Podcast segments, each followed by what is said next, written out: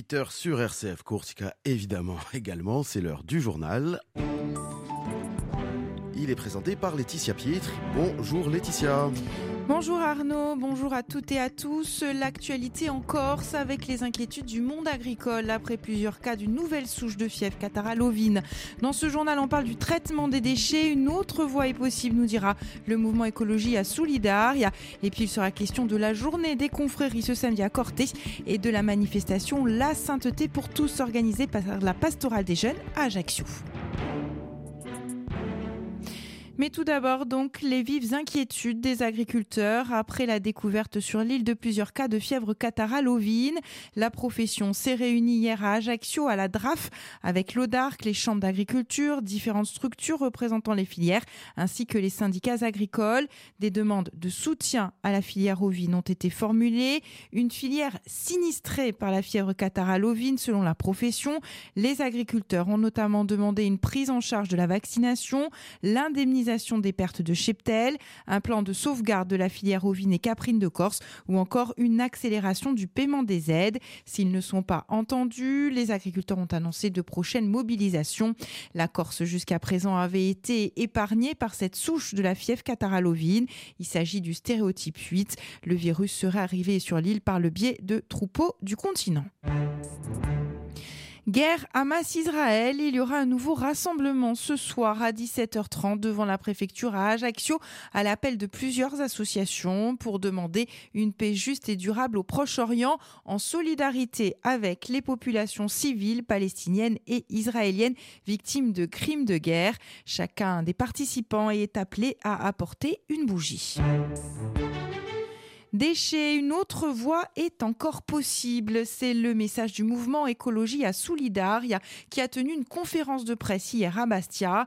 Une prise de parole alors que l'enquête publique relative au plan de prévention et de gestion des déchets a été ouverte. Ce plan proposé par l'exécutif pour tenter de répondre à cette question lancinante. Écoutez Agnès Simon-Pietri pour le mouvement on veut dire avant toute chose que on est aujourd'hui nous à 38% de tri, alors que toutes les régions limitrophes, y compris la Sardaigne, sont à plus de 75% de tri. Donc il est grand temps, conformément à la loi, de mettre en place un plan de tri à la source et notamment de tri des biodéchets, puisque les biodéchets, leur tri est obligatoire à partir de la fin de l'année. Cela nous dispenserait des, projets XXL et coûteux, dangereux que propose le CIVADEC et que l'État entend financer contre la loi, qui consiste à faire des, méga-usines de tri et d'incinération. On ne comprend pas euh, cette obstination à vouloir proposer des solutions qui sont présentées, sont vendues comme miraculeuses, alors qu'on peut faire mieux, beaucoup moins cher et pas dangereux, en triant nous-mêmes à la source. On ne comprend pas, c'est à la fois le plan et à la fois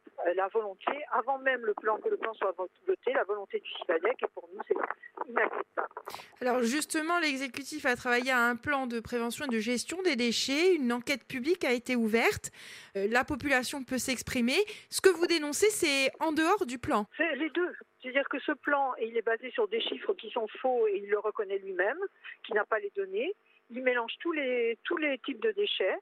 Et euh, en, en, augmentant le, le, volume des déchets, il arrive à euh, faire de la valorisation énergétique, autrement dit de l'incinération, à hauteur de 159 000 tonnes maximum, alors qu'on a 170 000 tonnes à, à enfouir et que tout le monde dit, y compris le CIVADEC, que dans ces 170 000 tonnes, il y a encore 70% qui sont recyclables. Alors on ne comprend pas comment on ne respecte même pas la loi et les directives européennes. Voilà, Agnès Simon-Pietri pour le mouvement écologie à Solidaria. Elle était d'ailleurs notre invitée ce matin. Une interview que vous pouvez écouter en intégralité en podcast sur nos pages Facebook, Twitter et sur le site internet de la radio rcf.courtiga. La Corse compte plus de 70 confréries, des hommes et des femmes qui s'engagent au service de l'Église et de la communauté. Eh bien, toutes sont invitées à se retrouver ce samedi à Corté pour une journée d'échange autour de notre évêque et du vicaire général. Alors, l'accueil aura lieu à l'université à partir de 9h30. La procession est prévue à 14h, suivie de la messe en l'église de l'Annonciation. Et puis, la sainteté pour tous, c'est la manifestation proposée par la pastorale des jeunes à Ajaccio ce samedi samedi. Cela se décline sous la forme d'un jeu de piste à travers la ville et notamment ses églises et ses chapelles. La journée se clôturera par la messe dans la cathédrale Santa Maria Assunta à 18h. Écoutez les explications du père Guillaume Jamin pour la pastorale des jeunes. Ce sera le premier temps fort de l'année au niveau de la pastorale des jeunes. Il y en aura trois importants.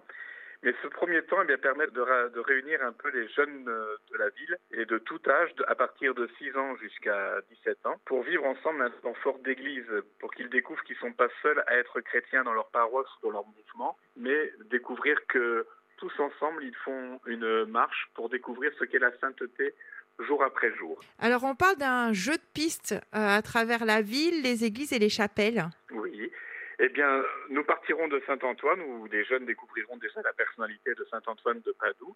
Et à travers un petit parcours qui sera proposé, mais là, je garde la surprise, ils vont découvrir les différents saints qui habitent nos chapelles et églises d'Ajaccio. L'objectif, au-delà de, vivre ce temps fort hein, entre jeunes chrétiens, c'est aussi, on imagine, montrer ce qu'est la sainteté concrètement, c'est ça?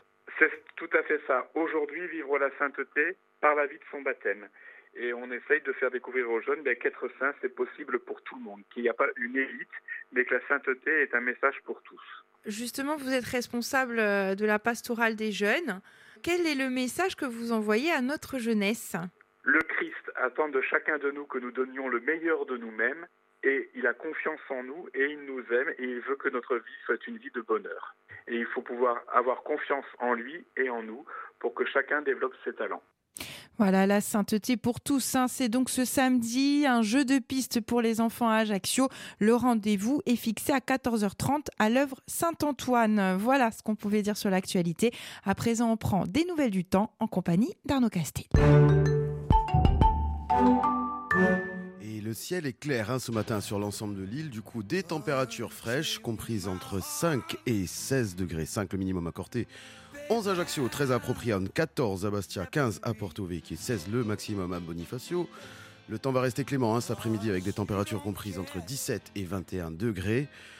Mais euh, profitez-en car le ciel va se couvrir et des averses sont à prévoir pour la soirée. Voilà la suite de la matinale, c'est tout de suite. La tu Corse revient à 9h. On écoute Joe Cooker, Unchain My Heart. Unchain